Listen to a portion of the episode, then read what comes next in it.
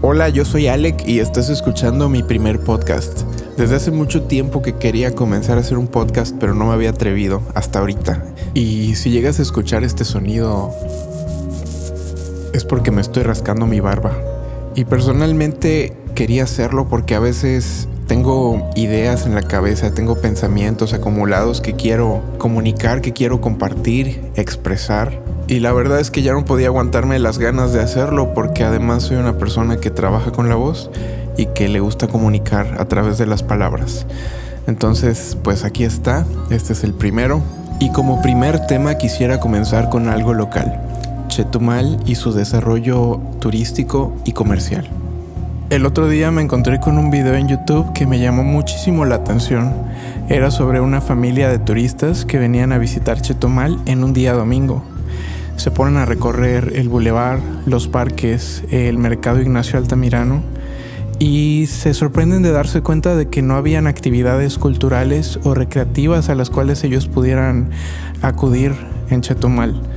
Le preguntan a la gente con la que se topan en el camino qué es lo que pueden hacer y todos les contestan siempre lo mismo. Mejor váyanse a Bacalar. Creo que esa es la respuesta contundente que siempre le damos a la gente de fuera que viene a Chetumal. Y fue que me puse a pensar que en realidad nunca hemos tenido un verdadero impulso turístico o cultural en este municipio como se ha dado en otros municipios del estado. Y no sé qué tanto porcentaje de esta situación es nuestra responsabilidad y qué tanto es también responsabilidad del gobierno para crear iniciativas turísticas públicas, pero también particulares, sobre actividades culturales, deportivas, turísticas que le podamos ofrecer a la gente que viene de fuera, pero también a los que estamos aquí. En el video también se comenta que en domingo después de cierta hora del día, todas las tiendas cierran y las personas se van a sus casas y la ciudad termina pareciendo un pueblo fantasma. Y yo creo que eso es verdad porque las actividades comerciales de Chetumal no están planeadas para el turismo, están diseñadas para la propia ciudadanía. Somos nosotros trabajando para nosotros mismos. Y es que quizás muchos no sepan esto, pero desde hace décadas Chetumal es una ciudad de comerciantes. De hecho, en Chetumal fuimos zona libre de impuestos y muchos comerciantes importaban productos a través de los puertos marítimos y en sus tiendas ofrecían una gran variedad de cosas a la gente. Y la verdad es triste enterarnos de que nos quitaron esto, esta cualidad que tenía la ciudad, que convertía esta frontera sur en un punto de comercio importante. Yo creo que sí le quitó gran parte de su personalidad a la ciudad, porque era algo que le daba un carácter muy especial. Y debido a esto, la ciudadanía ha tenido que aprender a adaptarse y a renacer una y otra vez. En esos tiempos tan bonitos llegamos a tener una ciudad que tenía muchos cines, como el Cine Campestre, el Leona Vicario, el Juventino Rosas. Tuvimos un teatro en la explanada, que era el Teatro Ávila Camacho, que lleva ya varias décadas destrozado, derrumbado, con falsas promesas de ser reconstruido que nadie ha retomado en realidad completamente en el abandono cultural de nuestra querida ciudad.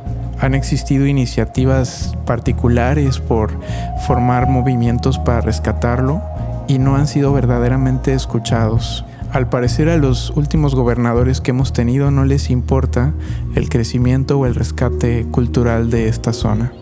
Hemos sido nosotros, los propios ciudadanos, los que en incontables ocasiones hemos tenido que rescatar nuestra historia y nuestra economía por nuestros propios medios. Y esa es una de las cosas que más admiro de la gente de esta ciudad, su resiliencia. Pero ¿qué significa resiliencia? La resiliencia es la capacidad para adaptarse a las situaciones adversas con resultados positivos. Es poder soportar el estrés en momentos difíciles, como nos ha pasado con las crisis económicas.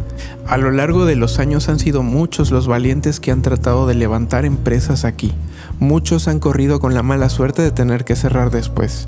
Si nos ponemos a hacer una lista de todas las cosas que tuvimos en Chetumal que desafortunadamente desaparecieron, necesitaríamos varias páginas para escribir en ellas historias como las del boliche que estaba en la Carranza, los cines que mencioné antes, Plaza Fantasía, que lo tuvimos en dos locaciones, las pizzas de Benedetti's, los helados Bing, el mini golf, varios antros del Boulevard, tiendas que se abrieron en la plaza y en la avenida Héroes, las tiendas extra también. La lista es larga y se podría dedicar un episodio solo a eso. Si recuerdas alguno de estos negocios, te invito a que lo escribas en los comentarios. Creo que tantas lesiones y fracasos comerciales han generado cierto temor en la gente de apostar por ideas nuevas. Quizás eso ha llevado a que en Chetumal suceda un fenómeno que me llama mucho la atención, que es el de la copia directa inmediata de un modelo de negocio. En un texto que escribí recientemente en mi muro personal, hablaba sobre la libertad de copiar productos que se da en el mundo comercial a nivel global en todas partes, lo cual sucede y no es sinónimo de un verdadero problema pero en Chetumal el asunto muchas veces va más allá y se convierte en algo preocupante. Sucede lo siguiente. Cuando una idea de negocio comienza a funcionar en Chetumal, enseguida surgen competidores que clonan el negocio y no se preocupan por hacer un análisis previo, lo que llaman análisis FODA, que es una revisión de las fortalezas, oportunidades, debilidades y amenazas que puede tener un negocio. Antes de hacer una evaluación, la gente ya está copiando una idea. No me dejarán mentir, es algo que nos pasó en su tiempo con los cibercafés, con las marquesitas, que tan solo en la explanada podemos ver muchas opciones de lo mismo, como si hubiésemos dado copy-paste. Y este fenómeno también llega al comercio digital, donde al visitar Facebook y entrar al marketplace podemos ver a muchas personas vendiendo cosas muy parecidas y no es que lo mismo. Pero quiero hacer un paréntesis en esto porque yo entiendo perfectamente que la necesidad económica nos hace tener que buscar maneras de sobrevivir y aplaudo sinceramente la fortaleza de todas las personas que empiezan a hacer comercio de aquello que saben hacer, como los postres, la comida, a vender productos de belleza y más. Por lo mismo, hablo de todo esto porque si además de la voluntad para hacerlo, nos tomamos el tiempo para planear un poco lo que vamos a hacer, podemos terminar con un mejor resultado. Volviendo al tema, también se da mucho la apertura de un negocio por el ego, como diciendo, si tal persona puso eso y vende, yo también lo hago y lo voy a hacer más fregón porque yo también puedo. Y quizás a veces se pierde el enfoque de que un negocio debe existir para brindarle un servicio o una solución a las personas, no solo para beneficio personal o para presumir de que tenemos algo propio. Es pensar en las personas que necesitan nuestro servicio o producto, buscando brindar siempre la mejor atención y la mejor calidad. Yo creo que tendríamos que empezar practicando con nosotros mismos para después estar listos para hacerlo con el turismo. Pero por otro lado, para saber si una idea de negocio es realmente exitosa, no basta con observar su resultado inmediato, porque es muy normal que cuando un negocio es nuevecito, venda suficiente para mantenerse un año o dos. Y mucha gente piensa que indudablemente los dueños de negocios seguramente se están haciendo ricos y haciendo un montón de dinero, pero eso no es así. Las personas que nunca han tenido un negocio propio o en su familia desconocen que todo ese dinero que se gana en los primeros años se reutiliza casi al 100% para ser reinvertido en el propio negocio, para poder mantener también a todos los trabajadores a bordo y que el negocio viva. Este periodo es ignorado muchas veces y la gente clona las ideas de negocio sin dar tiempo para observar si realmente es factible a veces podemos creer que un producto o idea son buenísimos y estar 100% convencidos de que se va a vender para siempre. Y muchas veces esto termina siendo falso y resulta que la gente ni siquiera pela lo que estamos haciendo, como pasa a veces con los juguetes que se ponen de moda, como el fidget spinner que de un día para otro fue un éxito, pero así como llegó se fue. Y a veces pasa lo contrario, ¿no? Que algo a lo que no estábamos ni siquiera dispuestos a apostarle algo termina siendo un éxito rotundo. Y algo que es muy importante siempre tener en cuenta es que el éxito no se puede garantizar en absolutamente nada. Ni siquiera si estuviéramos adquiriendo una franquicia de algo que sabemos que es exitoso en el mundo como un Starbucks o un McDonald's, es muy probable que nuestra sucursal venda pero nada nos garantiza que siempre va a ser exitosa. De hecho, en Chetumal todavía no existen empresas grandes. Y si hay alguna mediana empresa con rumbo a convertirse en gran empresa, está padrísimo porque eso es inspirador. La mayoría de los que vendemos algo somos microempresarios. Estamos en el aprendizaje constante, descubriendo que es posible levantar un negocio. Y la mayoría de nosotros creo que todavía no hemos alcanzado un nivel de empresa donde podamos decir que es independiente al 100%, cuando ya podamos decir que nuestro negocio camina solo. Por eso es importante pensar bien las opciones antes de duplicar lo que hace el vecino se utiliza siempre una frase para justificar la competencia en los negocios y esa frase dice así, el sol sale para todos.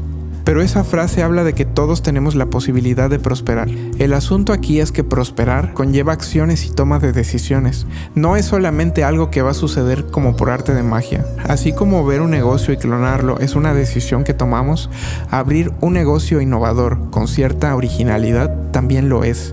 Yo creo que esta segunda opción es la que más hemos dejado de lado y al mismo tiempo la que más falta nos hace. Y aquí quiero dejar claro que no está mal duplicar una idea de negocio, pero podemos ver que hay en otros lugares afuera de Chetumal cosas que todavía no se han hecho aquí.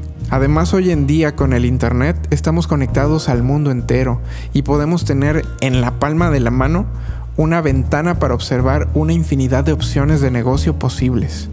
Un consejo sería ver cuánto tiempo tienen esos negocios en el mercado. Ni siquiera es necesario que nos forcemos a crear algo desde cero. Por supuesto que el aprendizaje es mayor cuando ofrecemos algo distinto, cuando aparecemos en el mapa como algo diferente. Y si encima nos comprometemos con el proyecto, con su calidad, con el servicio, podemos estar entregando algo de primera calidad.